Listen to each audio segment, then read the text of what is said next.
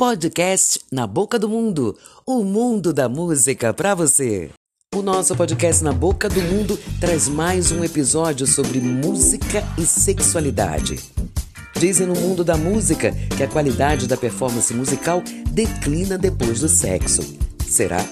O trompetista Miles Davis, por exemplo, teria dito que muitos músicos ficavam sem praticar sexo horas antes de grandes shows, numa espécie de concentração para manter o alto nível de suas performances. O canto depois do ato sexual não é tão eficaz e primoroso como se ele estivesse à procura de se reproduzir, fazendo um paralelo com a teoria de Darwin.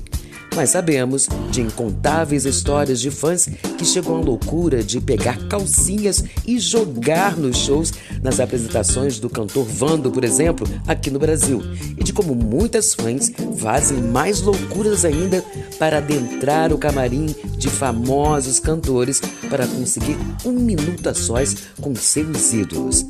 Bem, o nosso podcast vai ficando por aqui e a gente volta em breve com muito mais do mundo da música para você. Beijo, beijo. Tchau, tchau.